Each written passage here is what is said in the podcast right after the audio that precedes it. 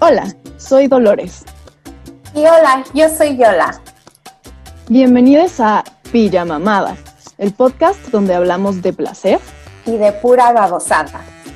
Este proyecto se trata de compartir con ustedes 365 días dedicados a experimentar, reflexionar y reeducarnos sobre el placer en nuestras vidas. Bienvenidos a este especial de Halloween. Me gusta, pero me asusta.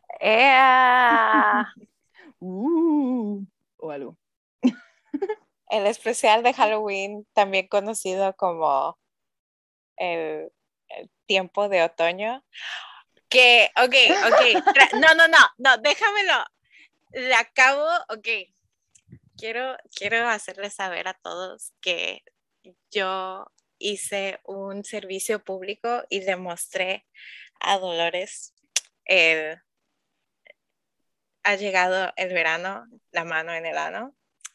De nada a todos. A mí me lo, a mí me lo mostraron ayer por mi, por mi hija adoptiva. Cabe destacar que esto es como un video de YouTube con un par de niños rapeando. si no este, conocen ese clasicazo, neta, vayan al internet y pongan ha llegado el verano en YouTube y quiero decirles de nada, porque eso, eh, la cantidad de alegría y placer que van a sentir, de nada, de nada. Pero le estaba diciendo, a, ¿cómo se llama? A, pues a varias gente en general, en general, incluyendo a Dolores, que yo quiero escribir la secuela, si ha llegado el verano de la mano en el ano, otoño, la mano en el coño, de nada. Estoy aquí para todo, va a servirles a ustedes y adiós, ya, y adiosita. Muy bien, muy bien. I mean, definitivamente el otoño suena mejor que el verano. Solo quiero decir. En mi humilde opinión, ¿no? O sea, habrá, habrá para quien el verano suene mejor que el otoño. Para mí, no. Digo, aquí estamos, ¿no? Y estamos, estamos haciendo lo que debemos de hacer, como un podcast enfocados en el placer. De nada a todos. Por supuesto, este chiste tenía que estar aquí. Si no, ¿dónde? Si no, ¿dónde? Si no, ¿dónde? Bueno, pues en este especial de Halloween, me gusta pero me asusta, vamos a estar platicando un poquito sobre, pues, qué onda con qué nos gusta de este, el, el, horror y el terror en general, ¿no? Digo, en teoría hay una diferencia porque como que el terror se supone que son cosas como más que existen en el mundo real, onda asesinos seriales y esas cosas, eh, y el horror es más un rollo paranormal y de monstruos y bla. Eh, ¿Alguna vez? Una, eh, una distinción súper importante porque, bueno, ya sabes, yo no, yo no sabía. De por sí, cuando la gente lo va dividiendo como, ah, no, es thriller psicológico y cosas así, siento que tienen razón, pero para mí siempre ha sido, es que si me da miedo, terror. Pues no. Completamente faltando de sutileza intelectual, ¿sabes? Porque no es así la cosa. No, pues la verdad, justo a lo que iba mi comentario es como, a ver, técnicamente hay una diferencia y si me estuviera oyendo el vato que me gustó hace quién sabe cuántos meses tirándole a un año, este, que era como director de terror o algo así, este, pues, pues querría la distinción, ¿no? Pero para fines prácticos, incluso de país a país, yo me imagino que en los United tenías como, estabas muchísimo más acostumbrada a que les dijeran horror movies. Sí, sí, sí. Y aquí les decimos películas de terror. Y nos estamos refiriendo como al, a la misma amalgama de ambos, eh, de ambas opciones, ¿no? En general es, pues, lo que nos asusta, ¿no? Para fines prácticos de la gente normal. Me da cosita. Me da cosita, sí, digo, igual en, un ratito más les ñoñeo un poco sobre em, una cosa que se llama abyección, que sería un poquito como donde se traslapan el miedo y el disgusto, el, asco, el rechazo. Es las cosas que nos dan repele, las cosas que nos hacen eh, sentir rechazo de algún tipo, sea que tienda más a asco o que tienda más a miedo. Mm. Eh, tienen como mucho terreno en común y al ratito vamos a platicar un poco de por qué. Pero pues para fines prácticos vamos a hablar de qué nos gusta sobre sentir miedito y disgusto y guacala y por qué nos... ¿Por qué estas películas y estas series y todos estos productos culturales nos causan tanta incomodidad, pero al mismo tiempo no podemos dejar de ver y hay un cierto placer en esa incomodidad? Sí, sí. Y es que, eh, ¿sabes? En qué dices eso, estoy pensando en una vez que sí vi una película que no tenía así cero conflicto. El güey era como, no sé, era muy bueno y luego solo veías cómo iba de una parte de su vida a otra parte de su vida. Y recuerdo que estaba viendo la película con pura chaviza de, cuando, esto era cuando tenía como 25, no sé, ya llovió. Pero recuerdo que terminó la película y alguien dijo, ¿y qué? Al final, como ah, solo sube al cielo y ya con Diosito, porque ¿qué pasó en esta película? No pasó nada, no pasó absolutamente nada. Y es la verdad, tiene que haber como un nivel de tensión. Siento que tanto el, el, el horror o el terror, las películas de terror, los thrillers psicológicos, todo eso se, es como una manera de aumentar esa, esa tensión, esa presión y darte una resolución o un alivio de una manera.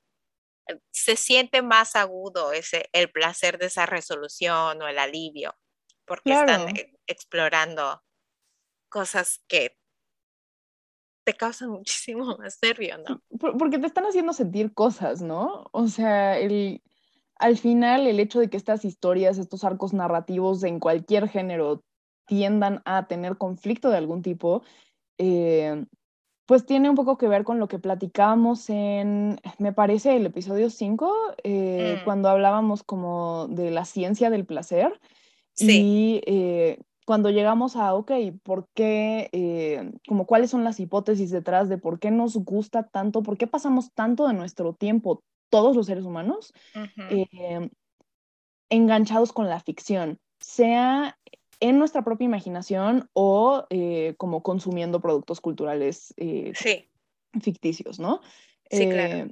O, ni siquiera ficticios, sino como solo cosas que son, que no son ajenas, ¿no? escuchando historias, este, y pues al final es justo este rollo de las cosas que nos hacen usar la imaginación de una manera u otra nos permiten como resolver, como desde el punto de vista evolutivo, eh, la hipótesis era que, podemos como resolver problemas o aprender cómo resolver problemas que no hemos enfrentado cuando eh, los vemos en historias ajenas. Sí.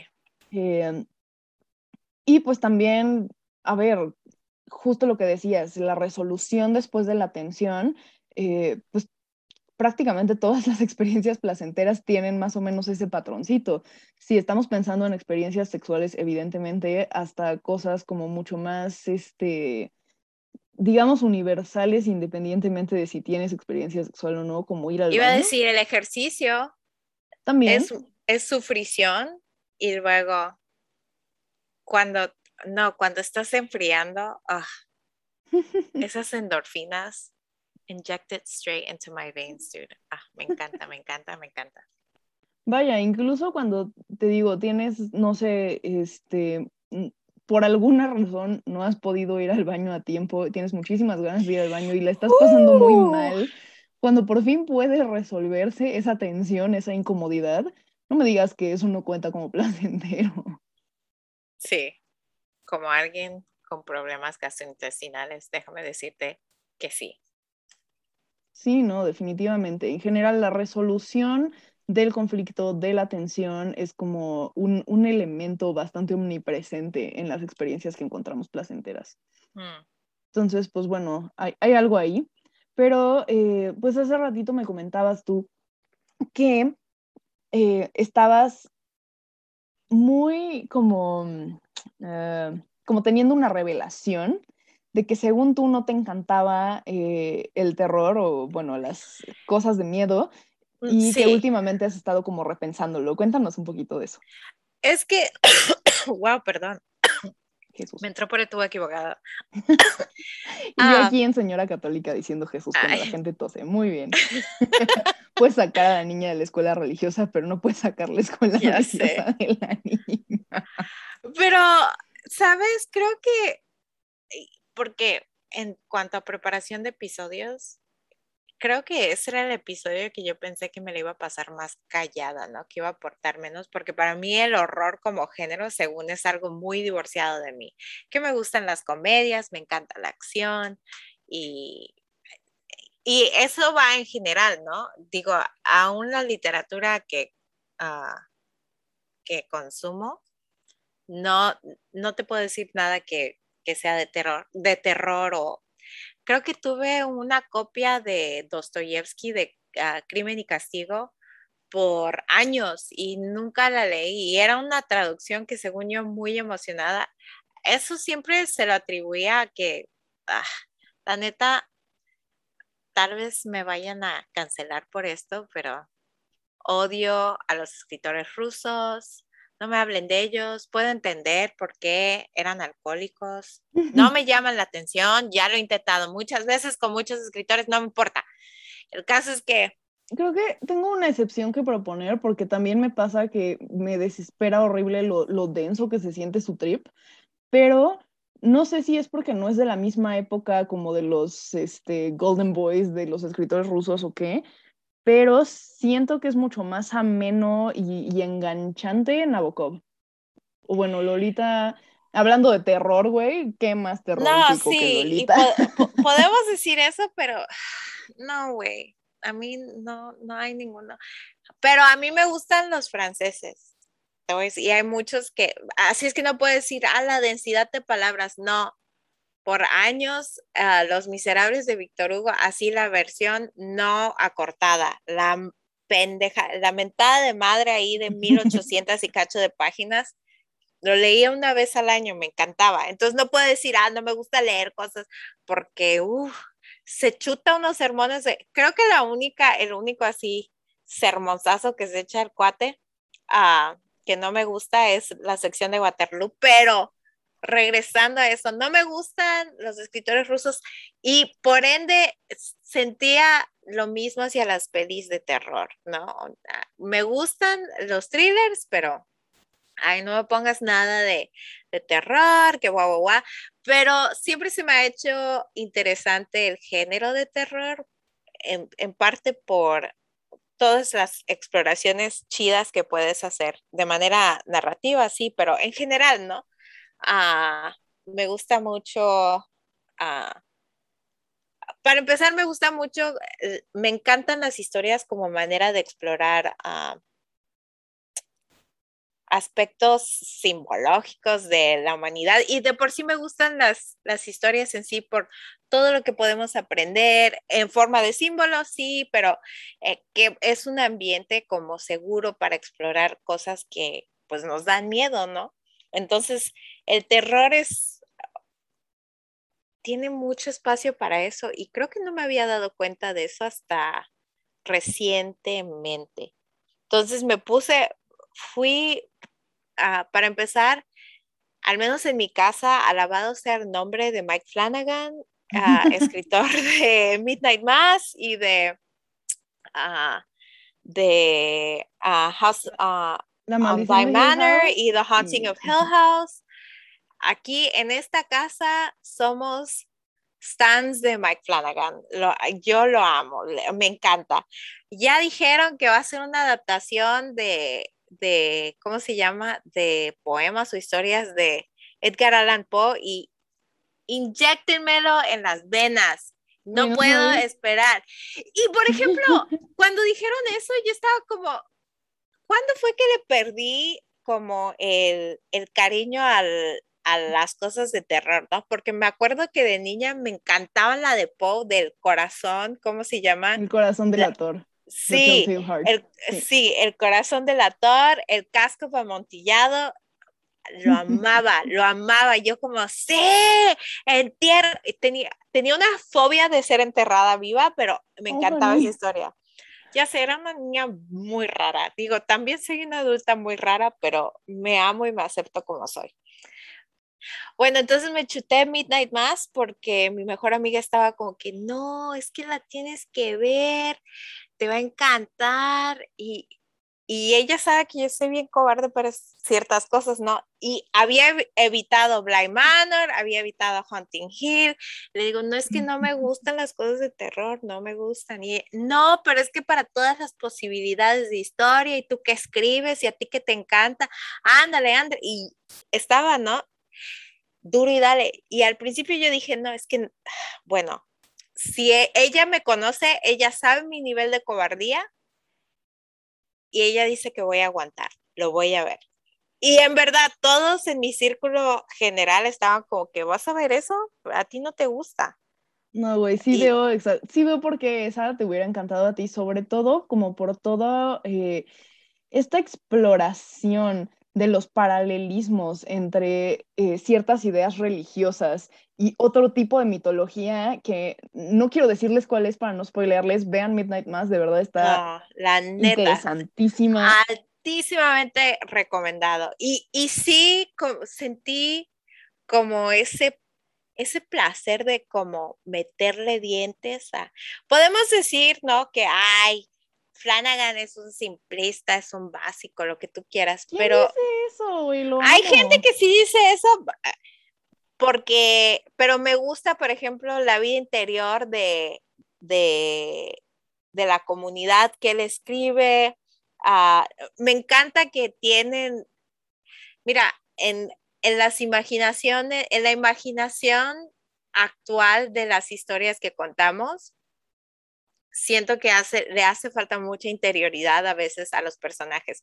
Y aunque no estoy diciendo que Mike Flanagan se lo chutó de la manera más sofisticada a vida y por haber, digo, entiendo que no es Carmen María Machado o no sé quién tú quieras que se chuta a escribir cosas que no, Chef's Kiss, pero siento que él viene y lo escribe, lo hace de una manera muy honesta y muy...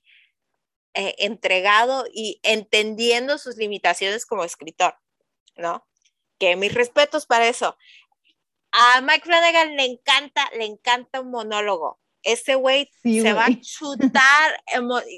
Digo, yo ya los primeros tres episodios dije, no, este güey le gustan los monólogos, pero ¿sabes qué? Si, si yo escribiera un monólogo así, porque sientes que él está emocionado con lo que te está contando, ¿no? Como niño show, eh, eh, haciéndote show and tell en la clase. Ay, mi vida. a mí me encanta, a mí me encanta. hay pega la emoción. Sí, hay muchos escritores que son buenos con el diálogo, que sabes que ellos saben que son buenos con el diálogo y, güey, distrae eso, distrae.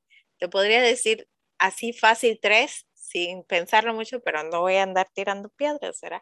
Pero regresando a Flanagan, es algo de horror. Y yo diría que de las tres ofertas de Flanagan sería la más cercana al horror o la que más se adhiere sí, a lo clásico, al aspecto clásico de horror.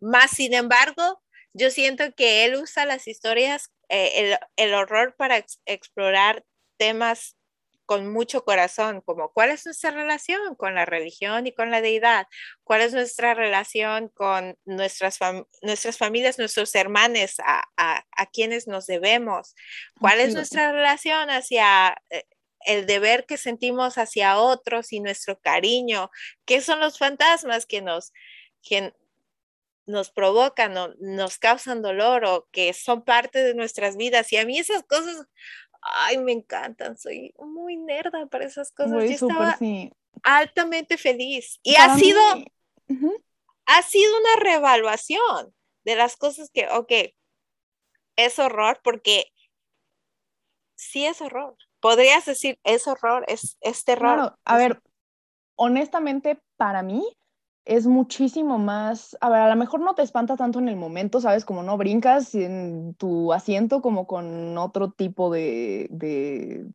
de, estilo de películas de terror, pero lo que hace Flanagan específicamente con sus series, ¿no? Con las películas como que tiene unas que me encantan y otras que digo, voy acabo de ver, pero este, con todo y todo, tiene como este efecto como que le va subiendo a fuego lento a todas las mm. implicaciones como eh, psicológicas y emocionales del dolor que está explorando en sus personajes. Y esas son las clases, clases de cosas que haunt you, como que te persiguen, te acechan después, que, que, no es como que no duermas la primera noche y tengas pesadillas, sino que pasa un mes y sigues pensando en esas cosas dolorosas que te hizo pensar y confrontar. Y eso, hijo, mana, ¿cómo te explico que por mucho que use recursos paranormales para metaforizar estas cosas y para contar estas historias, el dolor que está explorando existe en el mundo real y es mucho más aterrador que cualquier monstruo que puedan usar para contar la historia.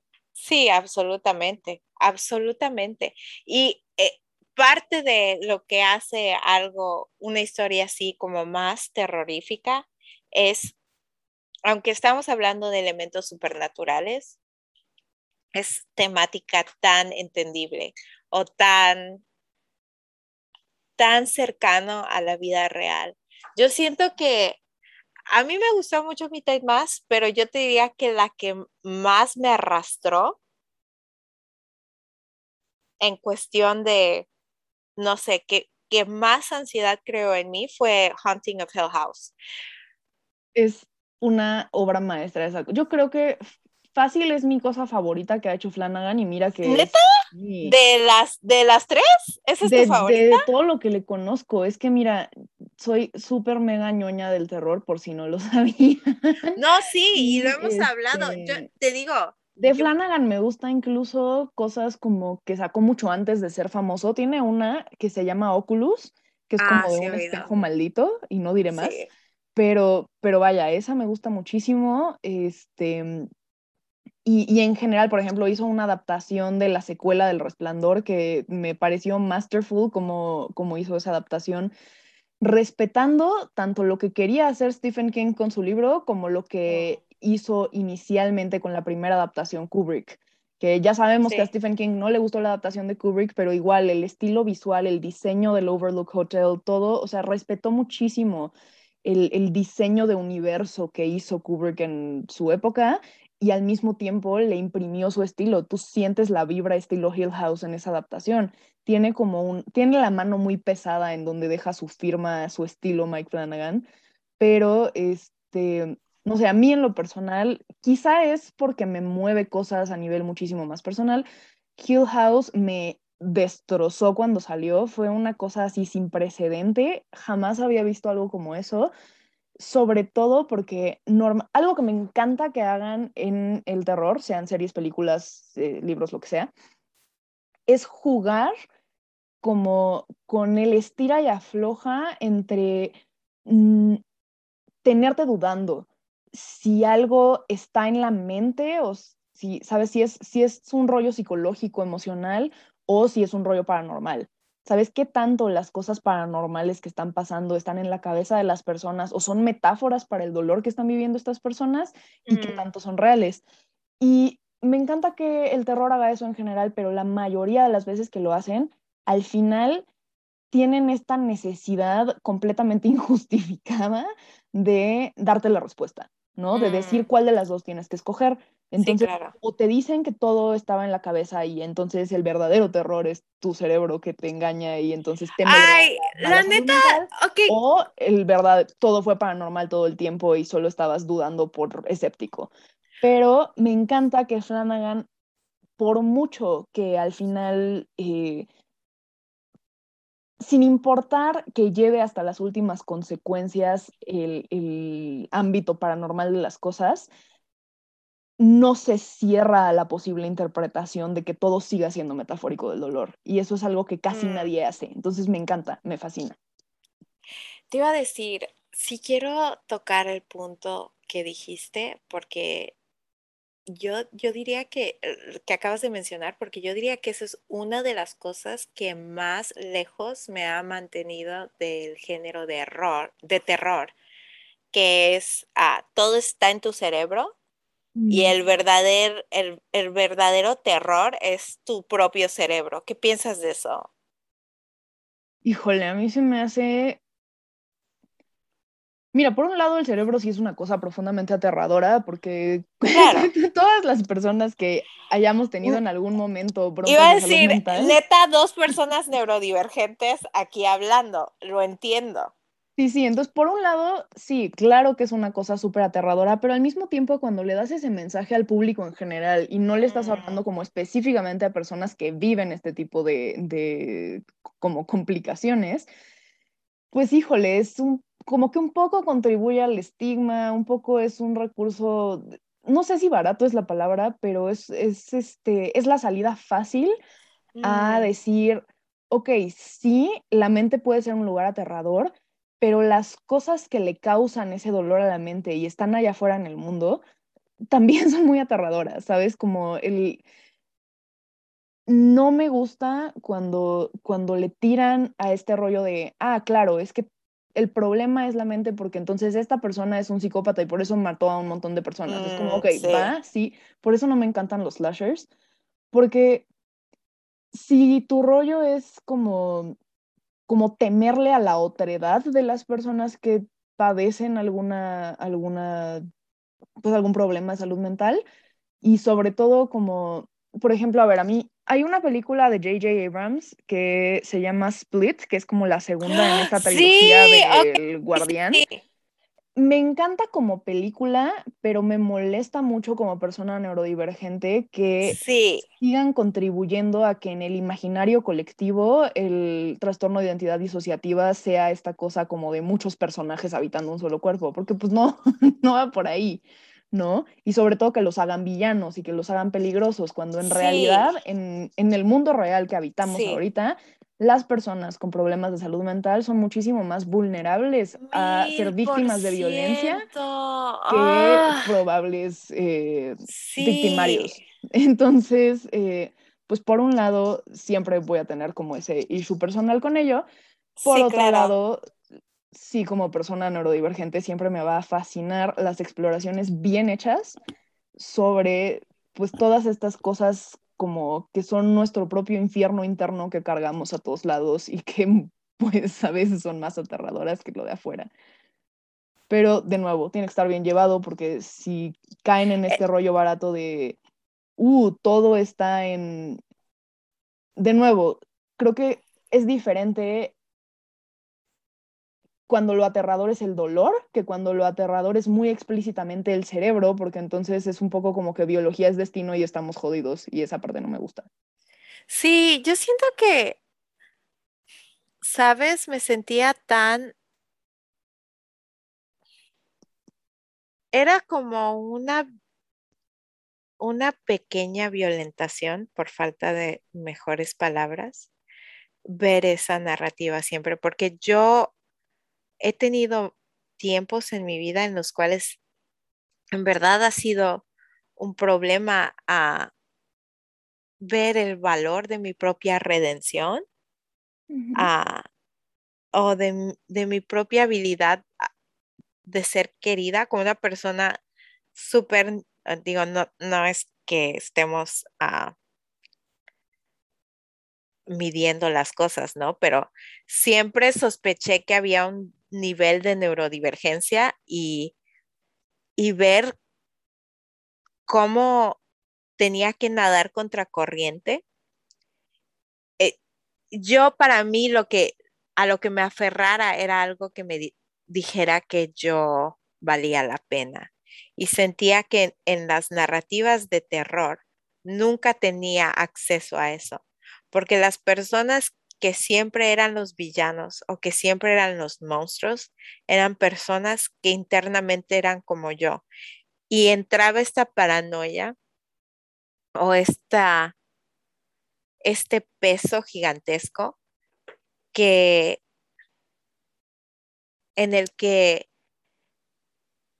no existía un mundo, aún ficticio, en el que alguien como yo podía ser bueno o buena e, en, esos espacios, ¿no? Y para mí era muy difícil porque de por sí era dificilísimo a ah, poder creer o entender que yo era una persona buena, digna de ser querida, digna del buen trato.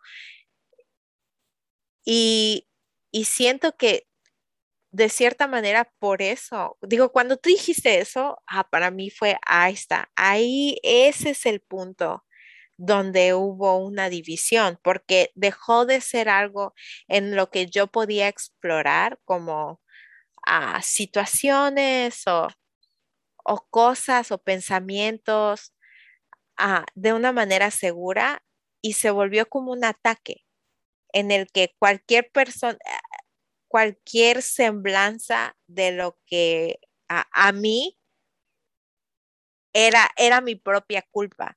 De cierta forma, siento que lo que mucha gente siente hacia la religión, yo sentía mm. hacia ese género. Y ha sido una revaluación muy importante porque una, ah, de nuevo, bendito sea el nombre de Mike Flanagan, porque me ha ayudado a revaluar mucho de eso. Y ah, hablando de, si vamos a hablar de favoritas de Flanagan, por un poquito más, yo diría que The, The Haunting of Blind Manor es mi favorita de él. A mí también me encanta. A ver, están muy cerca de empatadas. sí, sí, sí, a mil por eh, ciento de acuerdo. Midnight Mass me gusta mucho como, como experimento cinematográfico, pero no me mueve eh, emocionalmente las cosas que me mueven las otras. Me parece fascinante como a nivel filosófico, más que a nivel emocional. ¿no? De acuerdo con eso. Pero de todas maneras, Blind Manor lo que hace, para mí, Hill House fue como, como una... Eh, fue, fue un trancazo súper personal al, específicamente como a la manera en la que cargamos con nosotros trauma familiar, ¿no? Va, va súper sobre esa línea. De nuevo, no quiero como spoilear demasiado porque si no la han visto, véanla, es una obra maestra. Pero Blind Manor, algo que me encanta y que espero no estar eh, revelando demasiado al decirlo, es que su visión de los fantasmas o, de lo que quieren metaforizar con los fantasmas. Sí. Incluso iría más allá y no diría que de los fantasmas en general, sino de específicamente los fantasmas de Blind Manor, que están ahí atrapados por algo así como una maldición. Sí. La manera en la que se crea esa maldición es muy similar a cómo nos presenta el concepto de qué es un fantasma Guillermo del Toro.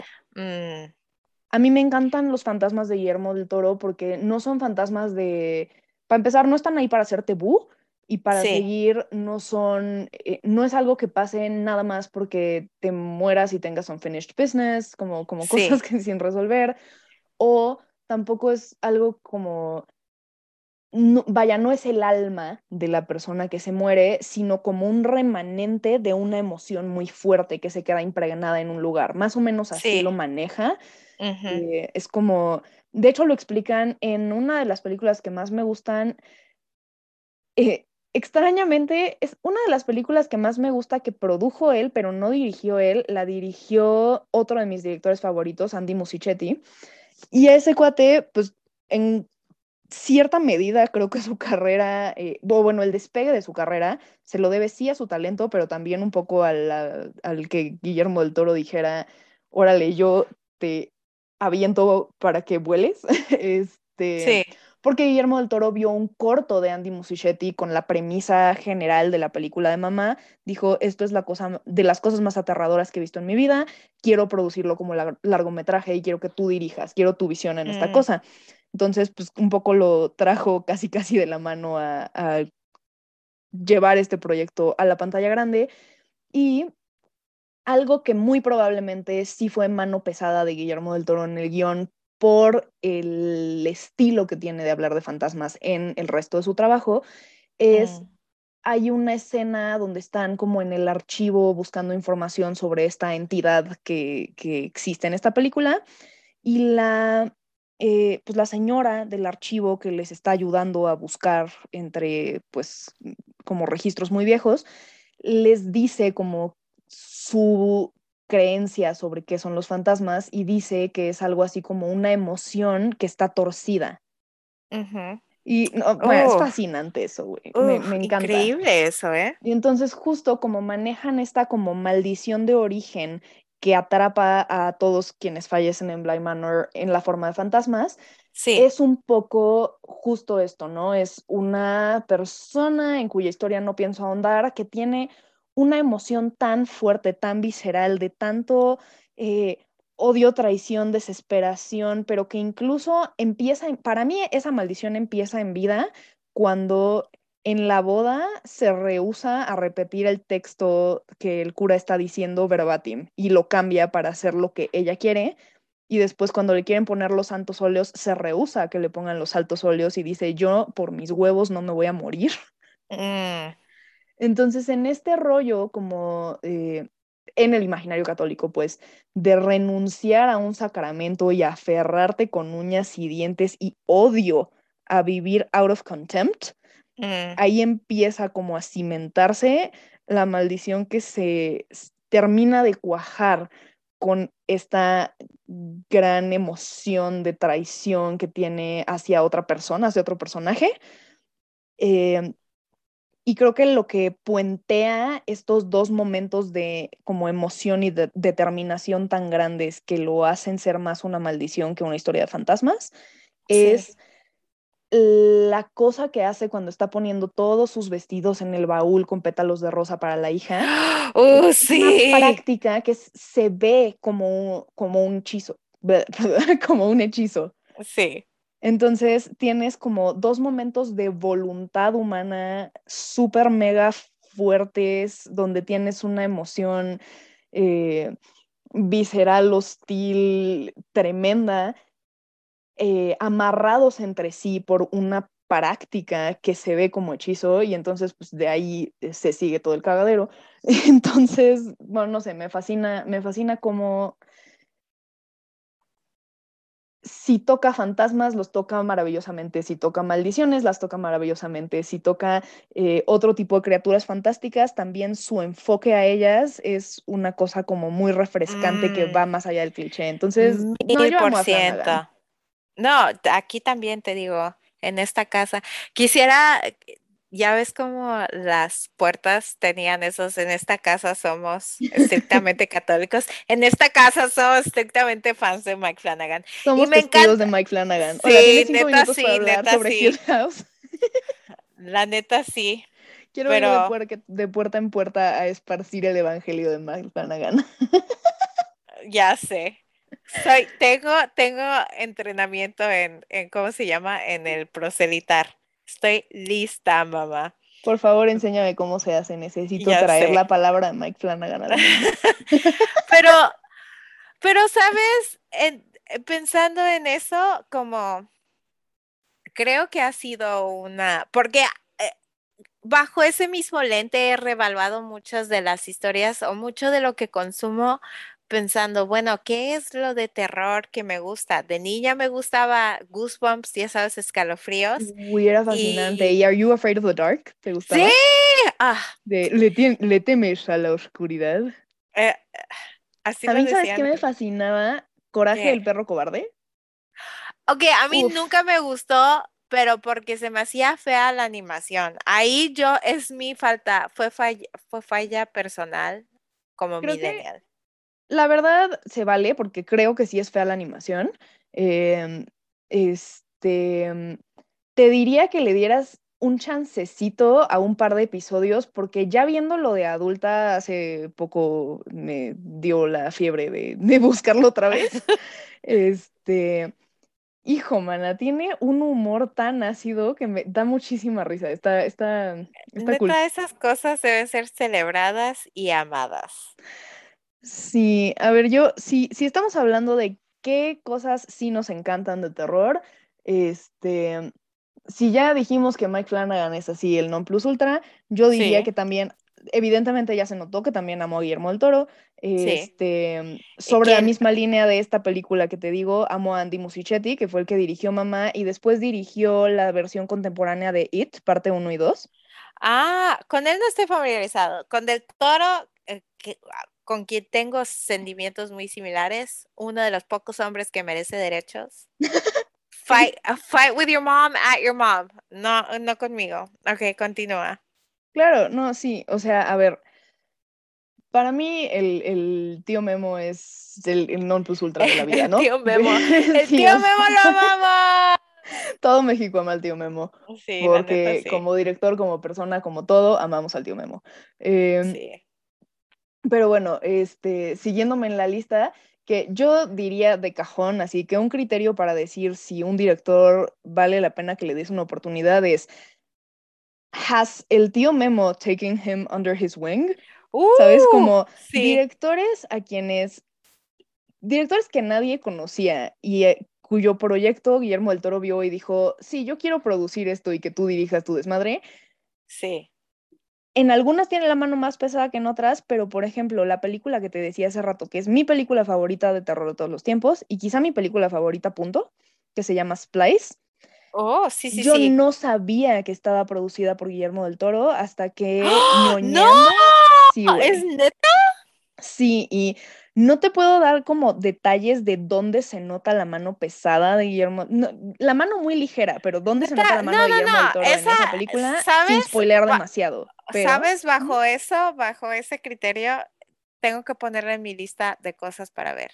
Estoy casi segura de que tengo el archivo, te lo puedo pasar porque. Oh, por de verdad, esa es como ciencia ficción combinada con terror psicológico y sobre todo tiene los dos elementos que más me encantan sobre esa película es cómo juega con el, el temor a la maternidad, pero, o sea, el, el horror de las relaciones complicadas entre madres e hijas, el error del trauma heredado generacionalmente, el, error, el horror de cómo los padres, pero en este caso las madres, pueden como pues bajita la mano torturar a sus hijos, este, y también como el, el amor a los monstruos, el, el, hacerte empatizar con los monstruos, el hacerte ver, em, vaya, hay en esta película una escena eh, pues sexual con, con, esta criatura que no es del todo humana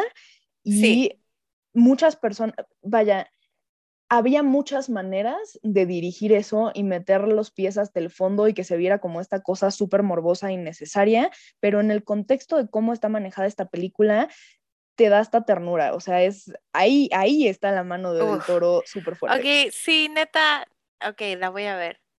Pero, ok, ¿sabes?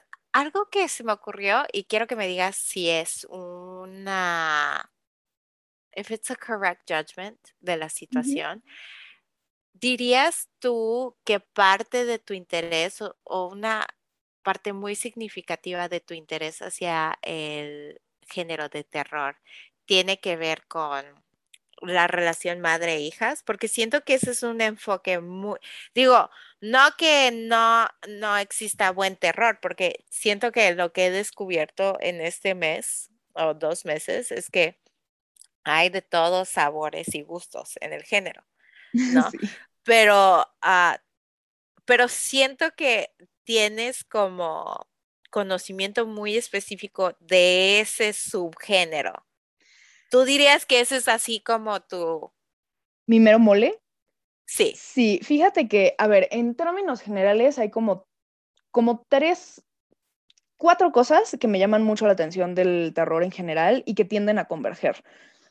Uno, eh, súper sí, las relaciones, las exploraciones de las relaciones madre-hijes en las películas de terror eh, son una cosa maravillosa porque explorar el lado oscuro de la maternidad es una cosa tan difícil a la que el terror se presta de manera tan maravillosa porque si lo exploras en comedia, trivializas cosas que, no logras darle el peso y la seriedad que tienen a eh, pues esas cosas oscuras y tabú que no hablamos los humanos porque tenemos como muy idealizada la maternidad. Pero si lo tratas en drama, tu audiencia se va a querer cortar las venas porque es un tema tan doloroso que no lo puedes tratar en drama. Necesitas algo que corte como el híjole, el, realismo desgarrador de, retratar una situación como demasiado realista, donde mm. explores este tipo de, sentimientos o de situaciones. Entonces, el terror te permite hacerlo de una manera maravillosa porque... Eh,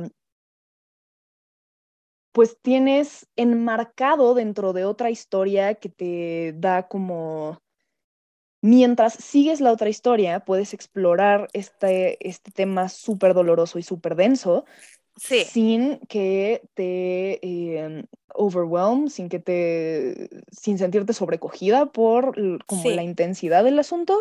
Mm. Eh, puedes metaforizarlo, puedes, pues, sabes, cómo convertir estas cosas oscuras y tabú en eh, una metáfora por medio de una criatura o de un fantasma, o bien pueden ser, por ejemplo, en el caso de Laro, que yo creo que ya aquí no pasa nada si digo spoilers porque yo creo que todo es aquí, ya vieron el aro y si no, pues salió en 2002, mijes, no es mi culpa spoilerles, este, o antes, este, como el maltrato por parte de los padres adoptivos y, de, ambos padres adoptivos, pero vaya, eh, pues al final la que la termina matando es, eh, es la madre.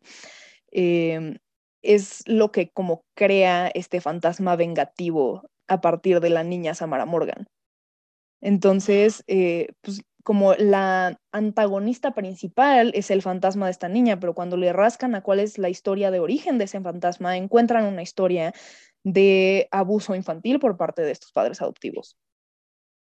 Encuentran una historia donde estos cuates tienen una hija que, bueno, o sea, adoptan una niña que es diferente, que es difícil, y cuando se enfrentan a estas dificultades de paternar y maternar a eh, una infancia que se sale de la norma, pues no pueden y recurren a la violencia y eventualmente la matan.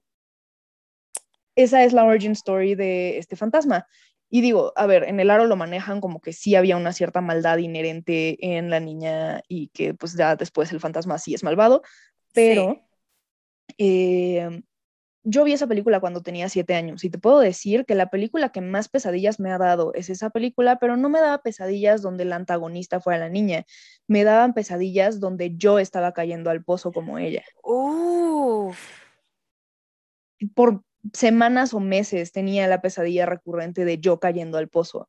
Entonces es una cosa, yo creo que mi relación como tan íntima con el terror viene de que el terror apela mucho a la gente rara, a la gente que de alguna manera se sale de la norma, mm.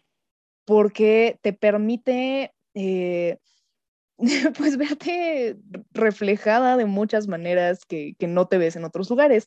Eh, para bien y para mal, ¿no? Pero, pero bueno, en el contexto de esta película, claramente, pues no sé si planeaban que hubiera infancias no normativas allá afuera que se identificaran con la villana y tuvieran pesadillas con eso, pero... Pero siento que eso es más común de lo que le damos crédito y no lo exploramos. Por ejemplo, a mí, y, eso es, esto es algo que tú y yo ah, hemos, no hemos profundizado entre nosotras, pero sí, sí te lo he mencionado, que, por ejemplo, otra de las cosas que he reevaluado que termina siendo terror cuando lo piensas es ah, la serie de You de Netflix, uh, que está basada en, uh, en una uh, serie de libros en la que parte o parte considerable de lo que llevó a, ¿cómo se llama? A, a la escritora a, a escribir estos libros Ah, fue, eh, la escritora se llama Carolyn Kepnes, puede que esté echando a perder su nombre, pero parte, parte considerable de lo que a ella la llevó a escribir estos libros, que eh, la primera y la segunda temporada de You están basados en lo que ella escribió. Tiene que ver con el hecho de que ella quería tomar los clichés de las películas de romance y ella dice, bueno, en el mundo real, sería una película de terror. Y la lleva a ella a escribir esta serie, ¿no? A escribir You. Y, es, se ha vuelto un fenómeno súper interesante. La serie de You es increíble. Se supone que es bajo thriller psicológico, ¿no? Pero muchos aspectos son aterrorizantes. Ah, y y siento que eh, el punto que en el que tú y yo no hemos profundizado, que ha sido algo que he evaluado y con lo que me he sentado muchísimo estos últimos dos meses, es el género del horror ha sido un eh, espacio en el que las mujeres han podido ser pioneras y han podido explorar y han podido ah, tener un protagonismo. liderazgo, sí, claro. Eh, que en ningún otro género.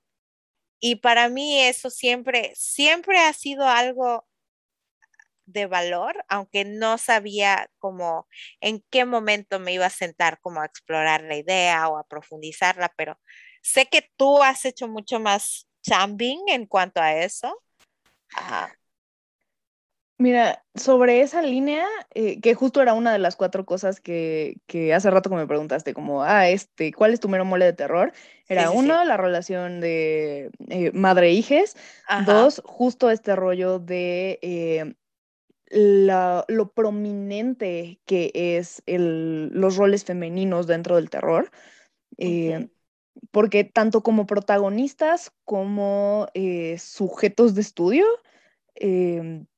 sí se hacen cosas muy interesantes con la feminidad desde el terror, eh, para bien y para mal, ¿no? Pero, pero es algo fascinante de estudiar. Y sobre esa línea hay eh, dos cosas que me gustaría recomendarles. Hay un libro que se llama Men, Women and Chainsaws, o mm. sea, hombres, mujeres y sierras eléctricas, que habla justo sobre... Eh, pues las dinámicas de género dentro del cine de terror. Y es un libro oh. como fascinante, es así, el libro de cabecera para tocar ese tema. Y hay un como ensayo, artículo que me gusta mucho que se llama Horror and the Monstrous Feminine and Imaginary Objection, que es de Barbara Creed. Eh, la traducción sería Horror y la monstruosidad femenina o lo monstruoso sobre lo femenino, eh, una abyección imaginaria. Y eh, pues justo aquí es como donde se traslapan este rollo de lo femenino en el terror en general, y la abyección en el terror, que es algo que también encuentro fascinante y te decía que pues les quería platicar qué onda con la abyección.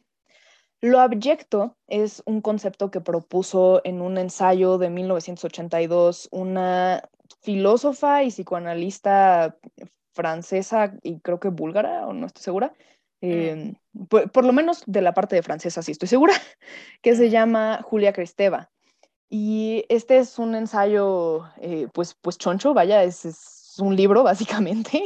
Solo dicen que es un ensayo, pero pues es un, es un libro, es un pequeño tratado sobre terror, eh, pero sobre esta propuesta que hace de, pues, este concepto que sería eh, por qué aquello que nos da miedo y asco y en general nos produce rechazo, eh, la razón por la que produce esa reacción en nosotros es porque amenaza nuestro sentido del yo.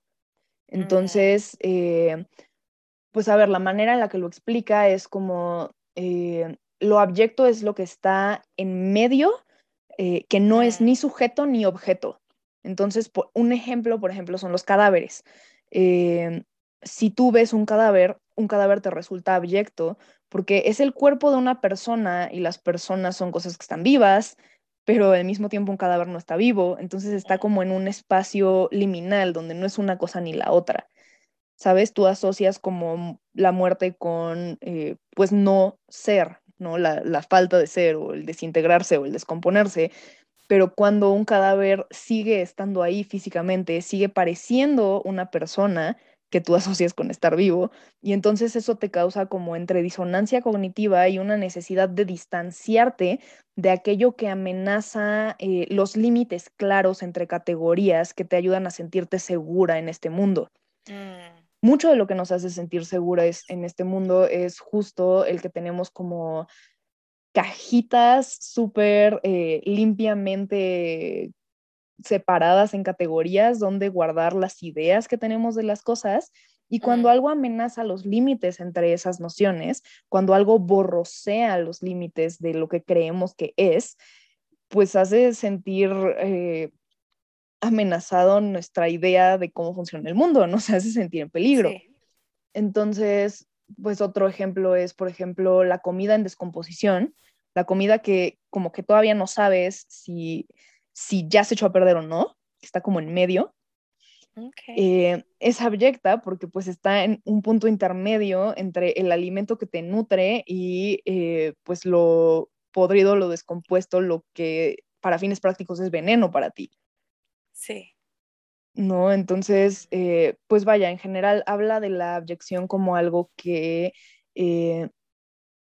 digamos que es una fuerza que impulsa el proceso de diferenciarnos y construir el yo a partir de lo que rechazamos. O sea, construimos lo que somos en parte a partir de aprender qué es lo que no somos.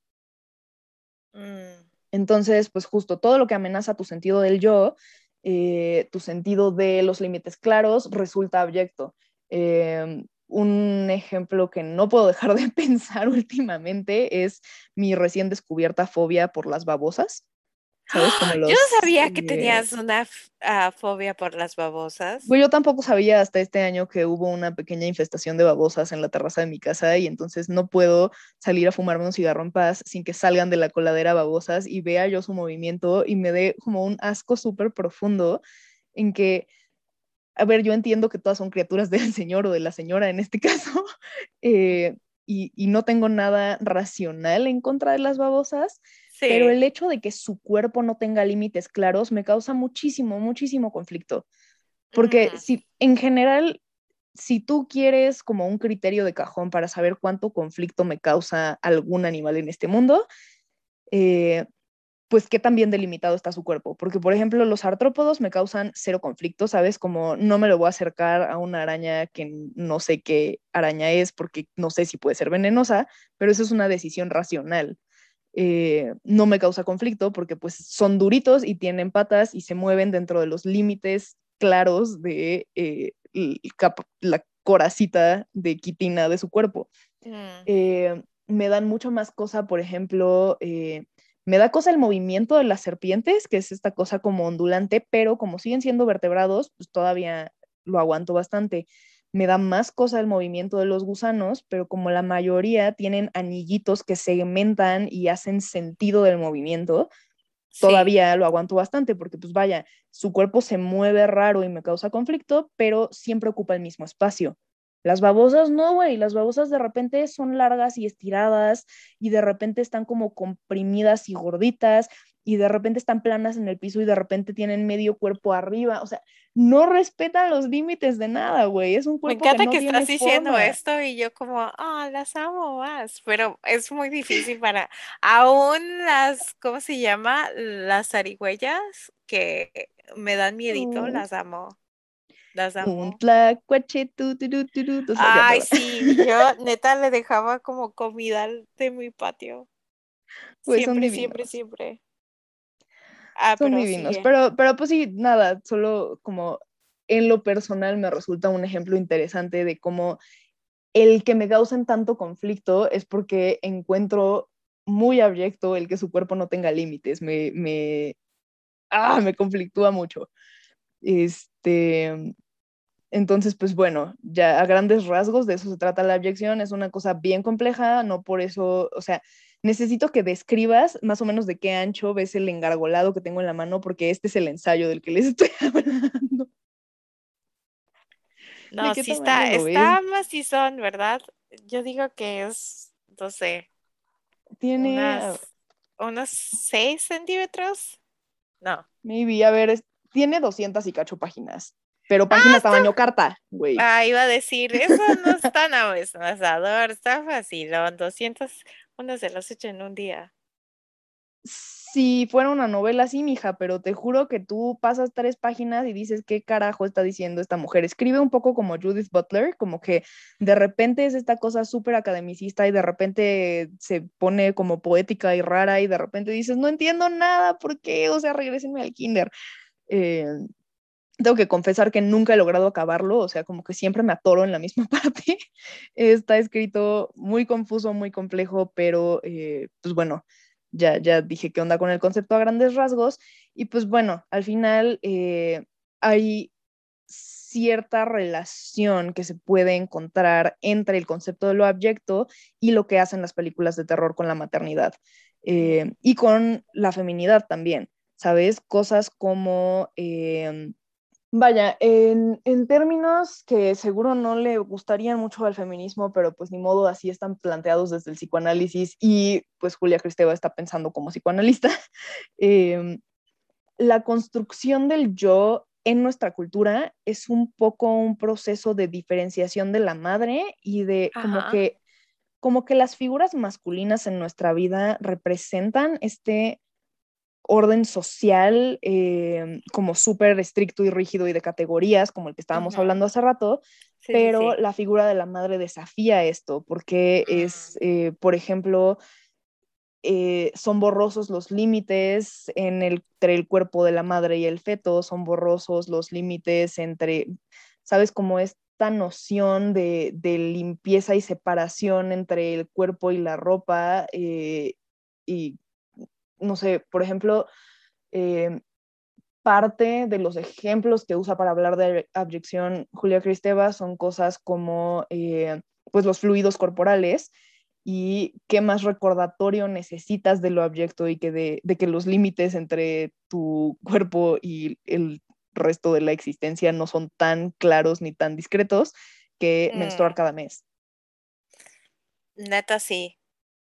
Entonces, eh, un poco por ahí va el concepto de este otro artículo que te decía, de la, la, monstruosidad de lo femenino, cómo se construye la monstruosidad de lo femenino a lo largo de vaya, desde mitos como Medusa en el año del caldo hasta el terror contemporáneo. Es una cosa bien interesante. Mm, También es súper interesante como la, cuarta cosa eh, de la que podría clavarme con el terror, eh, justo esta relación entre temas de salud mental y dolor emocional versus metáforas paranormales.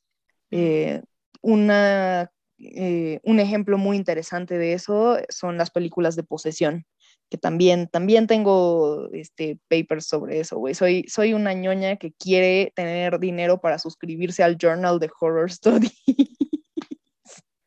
Ah, eso me encanta. Alguien págueme la suscripción, porfa.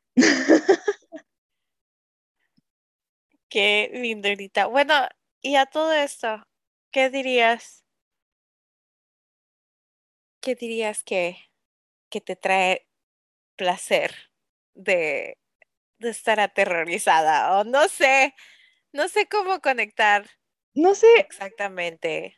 No sé qué tanto es sobre estar aterrorizada. A ver, sí me gusta como la adrenalina, tensión, cosita rara que, se construye eh, para darte sustitos en el terror cinematográfico, pero creo que lo que más me gusta del terror no es la sensación de miedo, sino justo esta, estas infinitas oportunidades de exploración de lo raro y de temas tabú que difícilmente se tocan en otros géneros.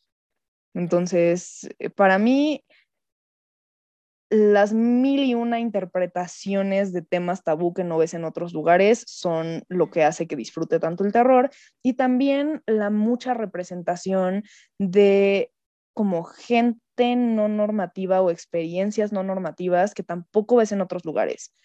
Eh, hay discursos sobre lo que te imagines, vaya, por ejemplo, eh, ya pensando en, como regresando a la lista de, directores de terror que me fascinan, contemporáneos, eh, ya dije acá al don Andy Musichetti, pero que como tope más gente, los dos este, hijos pródigos de, de los últimos, no sé, cuatro o cinco años, Ari Aster, el que dirigió Hereditary. Este, y Jordan Peele. Oh, perdón, continúa con eso, voy a acordarme. Ok, ok, ponle un pin a eso. Eh, pues nada, solo iba a usar a Jordan Peele como ejemplo de cómo, por ejemplo, temas raciales también se pueden tocar por medio del terror de maneras súper interesantes. Eh, como en este debut de terror súper exitoso que hizo, que era que eh, Huye, no me acuerdo de cómo era el título en inglés, pero este, mm, pero sí, o sea, hay, hay, como mucho comentario social también que se puede hacer desde el terror de maneras como mucho más creativas que en otros géneros. Entonces, pues no sé, me gusta, es, it's for the weirdos. Este, y eh, pues para, para no dejar en puros vatos mi lista de directores de terror favoritos, tendría que mencionar a Julia Ducournau, la que hizo Raw, y este año ganó quién sabe cuántos premios con una que se llama Titán, que no he visto y me muero de ganas por ver. Eh, y ahora sí, retomemos lo que me querías decir. Te iba a decir ahora que lo mencionas, me he chutado las de Ari Aster en estos últimos años y me han encantado. No man. Digo, Midsommar. ¿Cuál, cobarde? Si te, ¿Viste Hereditary? Sí, pero no, esa sí me dio un chingo de miedo. No admito, me vengas con que. Admito, y, y, hubo partes en las que dije, no, como yo vi Hereditary con alguien que ya estaba familiar, que ya la había visto varias veces, mencioné cuáles, eh, y una persona que me conoce súper bien, así es que uh, cuando hubo ciertas partes que yo no vi porque sí me dijeron, como voltea la cabeza, cúbrete los ojos, y, y lo aprecié inmensamente. No, así es que justo te iba a decir que si te describías a ti misma como una persona como, entre comillas, cobarde, no me imaginaba cómo habías aguantado esa película, porque esa película... No, sí. tiene unas... Eh, Neta. Haría ser... Ve con un psicólogo. Hashtag haría ser... Habla con un terapeuta. Se supone que está haciendo un horror comedia en el que sale Joaquín Phoenix y... Ah, caray según el, el, Joaquín Phoenix es el estelar y yo como en el, en el estado actual en el que estamos como sociedad, ¿necesitamos esto? No estoy segura, la verdad. Sí, neta, no. Pero pues sí, este, sí, sí, sí ocupa mucha terapia. Eh, y vaya, justo explora eh, entre otras cosas, entre el duelo y, otras dinámicas bien tensas, pues, pues sí, broncas de salud mental que quizá no explicita exactamente cuál es el cuadro clínico que trae esta señora, pero definitivamente hay mucho énfasis en el, em, como pues en lo mal que la está pasando psicológicamente a lo largo de toda esa película. Juega mucho con, hace justo este rollo de, de jugar entre, ok, ¿qué tanto esto es em, pues una, una representación metafórica del dolor que está viviendo esta familia y qué tanto si hay algo paranormal sucediendo? Al final hace justo esto que te digo que me choca, que es como como muy marcadamente este, escoger una de esas dos opciones se va como a confirmar demasiado lo paranormal para mi gusto, pero de todas maneras es una obra maestra y es una, sí te hace gritar, o sea, sí tiene un par de, a ver, la toma que todo el mundo ubica, que es la del poste y no diré más, que porque en caso de que alguien no la ubique, pues no les quiero spoilar, pero la toma del poste y la toma donde está mm. la del techo, no, la del... No. Esas, esas dos tomas a mí me ¡Ay, Dios mío! Y also, bueno, yo cuando vi esa película estaba como bajo la influencia de una sustancia, así que eso definitivamente no fue la mejor decisión que he tomado en mi vida. Sí. Mm. Eh, definitivamente se me disiparon por completo los efectos de esa sustancia con la escena del poste. O sea, en un segundo ya estaba como completamente sobria nada más de lo impactante de la escena. Sí. Pero, pero bueno, este, entonces, ajá, sí, eh, dejando de lado que, que sí hay un, ahora que, que vimos este ejemplo, me doy cuenta de que sí hay un cierto placer extraño en tener estas emociones tan fuertes y confrontativas en ese tipo de escenas. Em, creo que en términos generales, con excepción de que si me gusta eso, sí me gustan más las posibilidades narrativas y la representación de weirdos en este género, porque pues no sé, siento que es eh, It's for my people.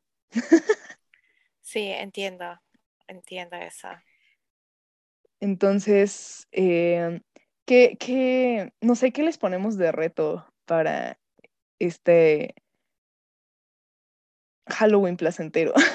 Yo diría que revalúen algo que que pensaban que no les gustara, que reconsideren algo que pensaban que no les gustaba y el placer que les puede traer. Ok, me gusta eso, me gusta eso. Yo tengo dos recomendaciones extremadamente frívolas. La primera es que se compren uñitas de plástico de las que se Ah, pegan con... Están con- súper cute. Están su- Yo las estoy viendo ahorita por medio de Zoom y ah, también las vi ayer. Déjenme decirles, ¿ok?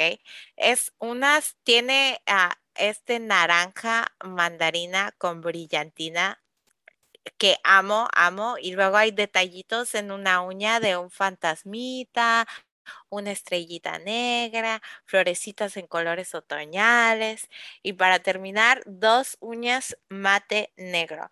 Y se ven divinas, espectaculares, adorables, increíblemente, combinan con el color del cabello, altamente recomendado, cinco estrellas, no, las- arriba.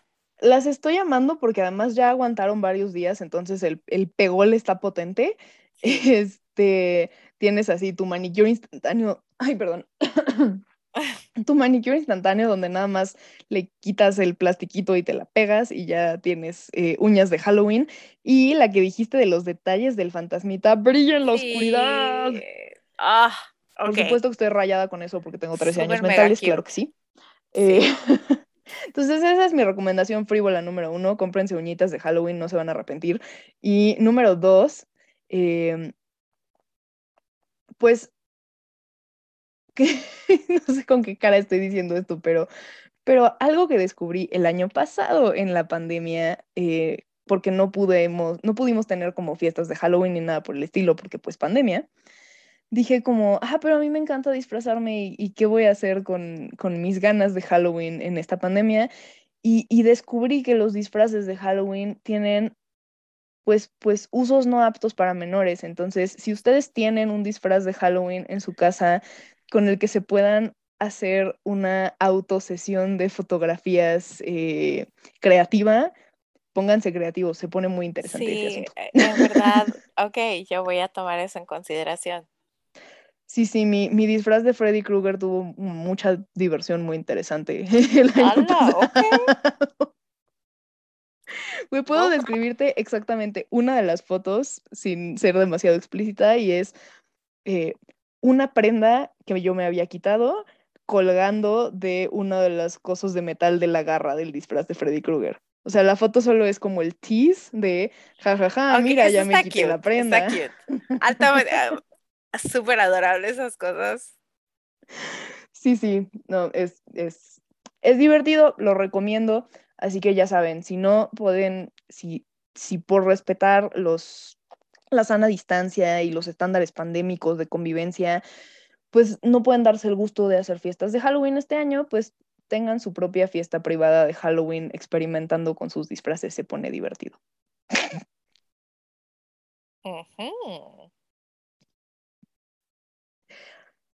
Em, en, en, en ese silencio súper cómodo que acabamos de tener, creo que quizás es hora Ah, de no, terminar sí, el no estaba episodio. incómoda, yo estaba contenta, yo, ujú, sí.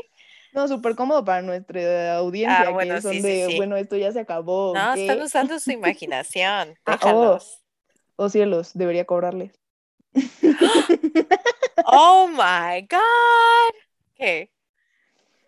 Ay, pues creo que, pues creo que sí, una vez que ya les hicimos nuestras sugerencias eh, frívolas e indecorosas y la tuya que sí es reflexiva sobre re- reevaluar algo que, eh, que quizá les dé placer y antes estaban cerradas a la idea, eh, pues creo que quizá este es un buen momento para no convertir esto en un episodio de tres horas y mandarles a ver alguna de las películas o trabajo de los directores que mencionamos y así. Las series de Mike Flanagan. Vean las series de Mike Flanagan, vean las versiones contemporáneas de It, vean Raw de Julia Ducournau, vean Us de Jordan Peele. eh, digo, también la, la de Huye me- está buena, pero en lo personal me gustó más Us. La, tienen actuaciones excelentes. Em, ¿cuál otra? ¿Cuál otra? Eh, pues vean Splice, güey, vean eh, Sí, Splice. Eso Splice, mi película favorita de todos los lo voy a tiempos hacer.